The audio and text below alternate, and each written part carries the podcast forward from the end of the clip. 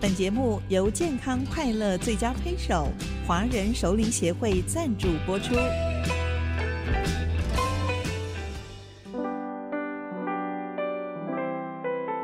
调笑如席一少年，王正芳著作。亲爱的听众您好，今天我要讲的题目是江南案和解费，叫做人道恩赐金。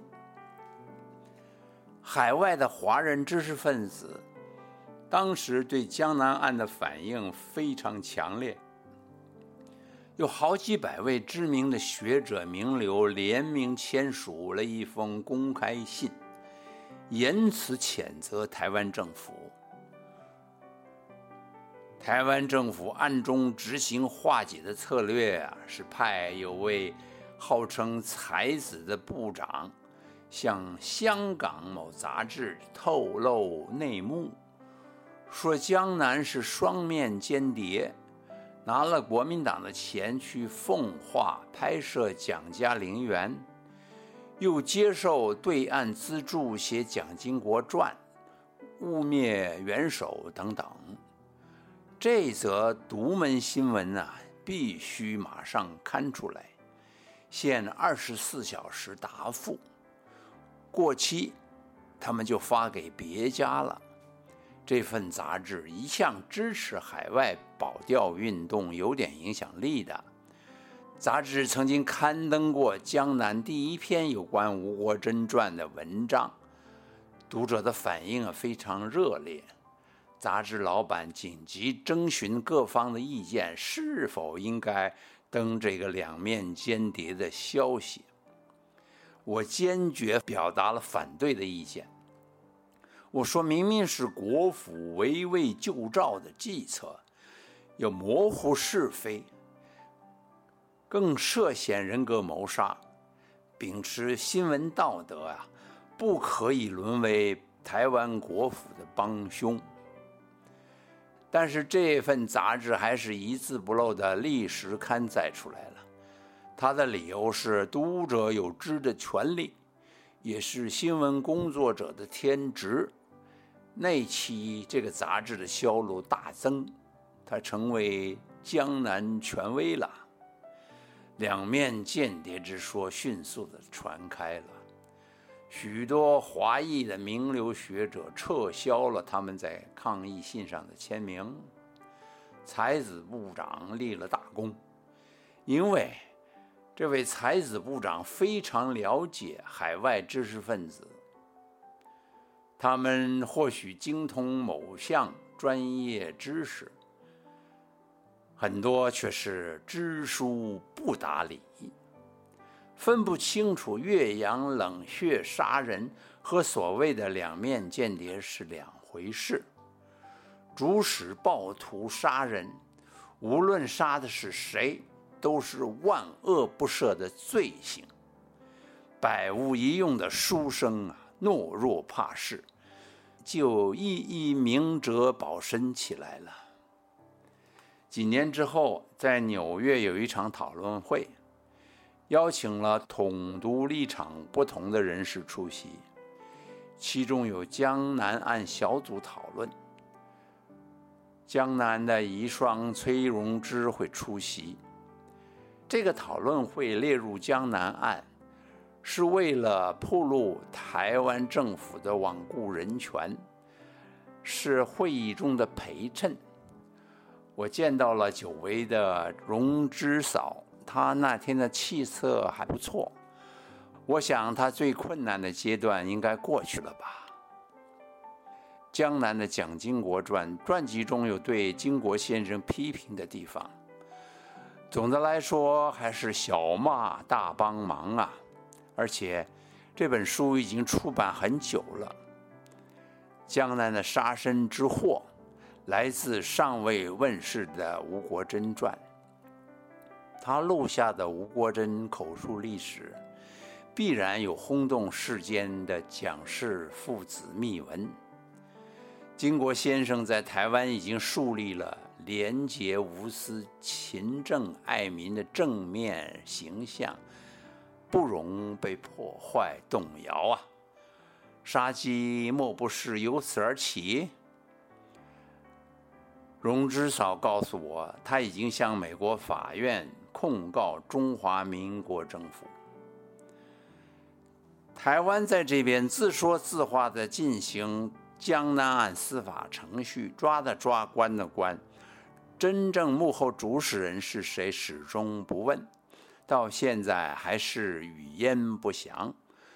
最高办到汪希龄，判了无期徒刑，六年后出狱，其他的主犯也陆续坐了几年的牢，然后继续他们的快意人生。一九九零年，国府和荣之的官司在美国获得了庭外和解，台湾赔偿刘一良家属一百四十五万元，条件是交出来一百多卷吴国桢口述历史录音卡带。这等于是国府认了罪，花钱取得绝对不能外泄的录音带。在美国的华文报纸上有一则消息，说台湾外交部从特别费中支付刘一良家属赔偿金，苦无名目，就叫他做人道恩赐金。很多年前的事了，到现在想起来，我还是会气得七窍生烟呢，脏话不可遏制的。喷出来，预谋岳阳杀人得逞，这算是哪门子的人道啊？还要说是赐下恩惠了，欺人太甚。封建皇帝派血滴子办案，是见不得人的勾当。事后他们也羞于说成了这是天子的恩赐吧。一九九零年，台湾已经自称全面民主了，还在使用封建时代的名词“恩赐”，明明是冷血杀人，无法抵赖，用钱摆平，却居高临下的傲慢，说是在执行人道，赏几个钱给你。好大的恩典呐！当时的台湾执政者，先廉寡耻到了这种地步。台北近郊景美有一个汪锡龄，就是那个下令枪杀江南的官员，软禁特展区，经过名艺术家设计，成为一个尊重人权的标志。岳阳杀人的司令官，在台湾受到象征性的惩罚，让本案到此为止，不再追究下去。汪将军在狱中渴望自由的那点子懊恼情绪，他们还要设立博物馆，博取他人的同情和纪念。可是，江南在家里遭人持枪近距离杀害。刹那间，永远丧失了活下去的权利。有谁为他打抱不平？许多高喊人权平等的政治正确人物，对这件事漠不关心呐，视而不见。或许，所谓的人权之说，永远只是个为执政者提供方便的政治符号吧。在台湾，提起人权、白色恐怖，只有二二八一件事。有人说，江南案得不到绿色政治集团的关注，是因为刘一良是外省人。美国人权实际上只属于白人至上族群。这位规划的亚裔公民，很难分到一杯羹。江南是在任何地方都无法享有人权的边缘人，在充满了人权骗子的世界里，外省人、边缘人得到一点主子的人道恩赐，就该心满意足了。吴国珍家全家人定居美国多年，据朋友告诉我，吴修煌学长已经不在人间。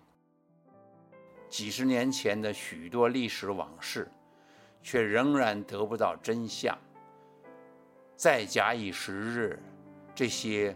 都慢慢的被人遗忘了。